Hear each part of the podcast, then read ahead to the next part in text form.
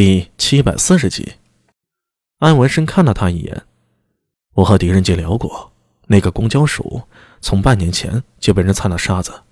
老三郎可能是发现一些端倪，又或者是你是发现了那批货有问题，结果还没来得及告诉你，就被他们发觉并灭口了。至于用那种无名之毒，我猜一为试试效果，二也是故意将你引往别处。啊？密室杀人，诡异微笑。你看，正常人都会觉得是诡异做的。啊，说的不错。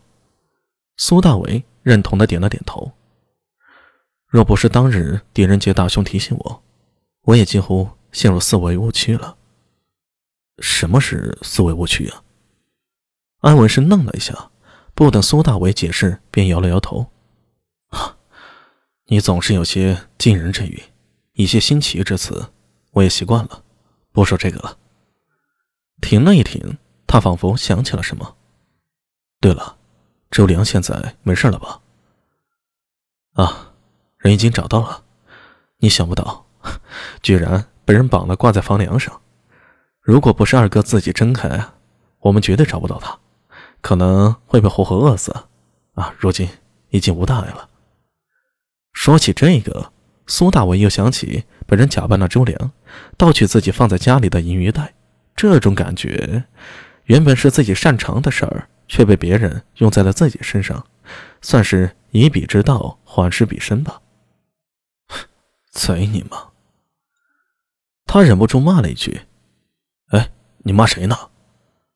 艾文生好奇的问道：“啊，没有，我是骂绑着二哥的人。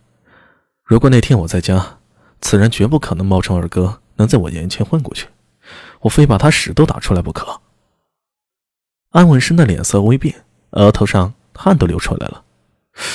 你这人说要请我们喝酒，能不能不要用这么粗鄙之词？你叫我还怎么喝酒啊？呃，不说了，不说了。苏大伟摆了摆手，看到袁守诚闭着眼，满面红光，摇头晃脑的在品酒，也不去打扰他。向安文生说道：“呃，文生，你觉不觉得？觉得什么？这次突厥和高句丽他们实在是太过大胆，居然胆敢在长安引发这么大的乱子，难道不怕大唐震怒吗？”安文生有些奇怪的看了他一眼，没有直接回答，而是开口说道：“你那个朋友狄仁杰办案很有一套，他的思路比你清晰啊。你这是何意？”啊苏大伟有些不高兴了。你看他，他初入长安，你可是长安的地头蛇。他在什么都不清楚的情况下，只替你提供的那些情报，就能把这案子摸得八九不离十，就是三个时辰时间吧，对吧？说来我也有些佩服他。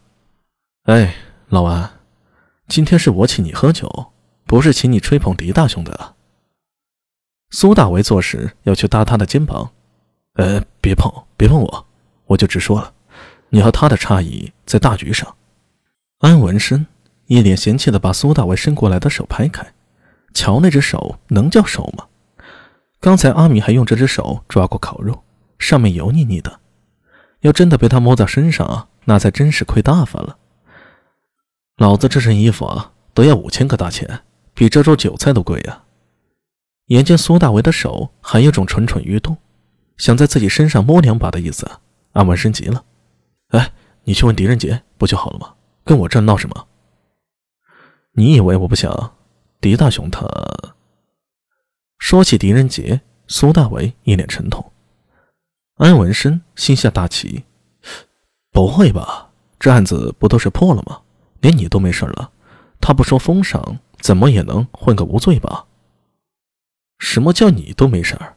这话你跟我说清楚啊，宰你妈！这纠缠不清，说说狄仁杰怎么回事？呃，他被老丈人抓走了。呃，老丈人，就是苏将军。苏大为嘿嘿一笑，笑容里颇有几分幸灾乐祸之意。就算狄仁杰破案再厉害，在找老婆这件事上，他可是被套牢了，被大唐名将苏定方抓住。质问把女儿弄出人命之事啊，想想就刺激。所以啊，我现在就是想找也找不到他。苏大为两手一摊，我总不能去苏将军家里要人吧？狄仁杰说不定呢，正在跪搓衣板呢。切，怂货！安文生语带鄙视的瞥了他一眼，不知想起了什么，嘴角抽了抽，似是在憋着笑。他举起杯子喝了口烧刀子，然后不出意外的被呛得连声咳嗽，白金的面皮上都涨红了。你说你喝酒就喝酒，还能把自己给呛到，在想什么呢？说来听听。安文生拳头搁在嘴边，还在连声咳嗽，另一只手在苏大伟面前摆了摆，让他别闹，却见苏大伟。却见苏大伟把一只油腻腻的手抬起来，语气温柔的说道：“来，文生，我帮你抚背，顺顺气儿。” 你滚！